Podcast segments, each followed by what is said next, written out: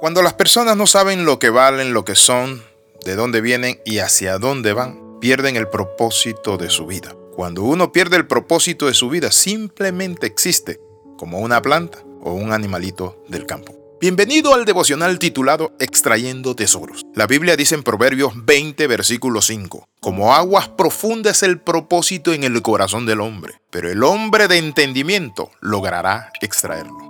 ¿De qué está hablando la Biblia allí? La Biblia está hablando de propósito. Es decir, que el propósito en el corazón del hombre debe ser extraído por el hombre de entendimiento que va a lograr extraerlo. ¿Por qué estoy aquí y para qué estoy? ¿Por qué estoy aquí y cuál es mi propósito en la vida? Hay una caricatura que hizo Max Luqueiro con una oruga llamada Hermie el cual se miraba como un individuo ordinario que se arrastraba, hasta que descubrió su propósito al ser transformado. ¿Saben cómo se despertó? Con alas. Y luego comenzó a volar, a surcar los cielos con unas alas preciosas y coloridas. Esa es la oruga peluda, repugnante, pero que va arrastrándose y luego se pega a la pared, luego le sale un capullo y después de un tiempo hay algo que se conoce como metamorfo o metamorfosis y es una transformación. Dios quiere transformar su vida. Dios quiere darle propósito a su vida. Cuando era un jovencito tenía sueños de revolución. Era materialista filosófico hablaba de revolución y de tantas cosas. Me metí a ser revolucionario y hoy quiero compartirle esto. Descubrí algo, que había un revolucionario y revolucionario que cambiaba la vida, la mente, el corazón, transformaba al hombre,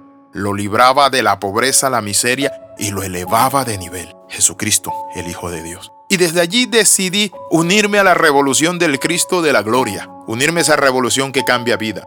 Conocer nuestro propósito en esta tierra, mi amigo, por eso es importante. Para qué y por qué estamos aquí es fundamental. Para poder dar lo mejor de uno mismo y conllevar una relación con el prójimo y ayudar y tener un mejor mundo. Pero también quiero compartirle esto. Cuando nosotros conocemos nuestro propósito, tiene una buena salud física, mental y emocional. Sacar del corazón lo mejor, la mejor versión de uno mismo, saca lo mejor de ti mismo. Dios no te llamó a ser un borracho, Dios no te llamó a ser alguien que simplemente está con un cigarro sentado en una sala viendo la televisión, uno y otro deporte y deporte y deporte, y así se pierde la vida. Tienes que entender que tu propósito es grande, porque el que te hizo, te hizo para grandes cosas. Alguien dijo, piensa en grande, actúa en grande porque tenemos un Dios grande. Por eso nos exige reflexionar sobre las propias capacidades para conocer y desatar nuestro potencial. Conozco a personas que se aborrecen a sí mismos y se ven feos y tontos. Por eso viven una vida vacía,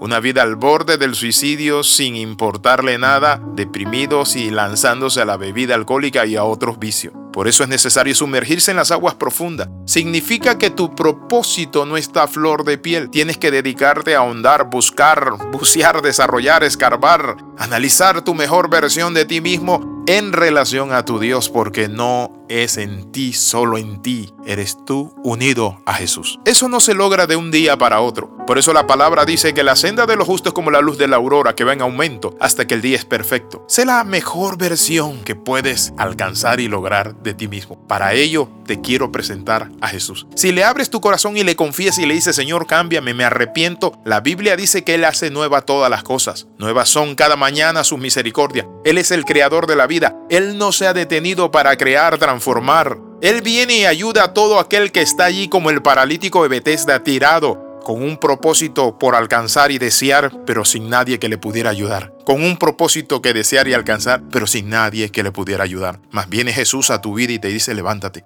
Toma tu lecho y anda. Nos han educado precisamente para intentar parecernos a otros, para hacer comparaciones mentales y eso nos hace más infelices u orgullosos. Nos provoca desazón, envidia y ansiedad muchas veces, pero lo peor es que el resultado de estos pensamientos y creencias es una pérdida total de la visión de la realidad de nuestra personalidad y esencia. Fuimos hechos a la imagen y semejanza de Dios. Volvamos a Dios, a nuestro Padre. Él tiene control del universo. Hay vida después de la muerte. Él cambia el corazón. Le invito para que en esta hora usted tome la decisión de recibir a Jesús.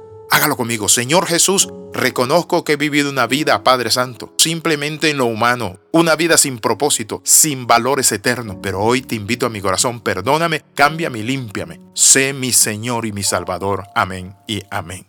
Si usted hizo esta oración con nosotros, escriba al más 502 42 45 60 89. Yo le voy a enviar un cursillo, es decir, usted lo puede recibir digital y lo puede hacer en casa. Le saluda el capellán internacional Alexis Ramos. Nos vemos en la próxima y recuerde, comparte, comenta y crece. Bendiciones de lo alto.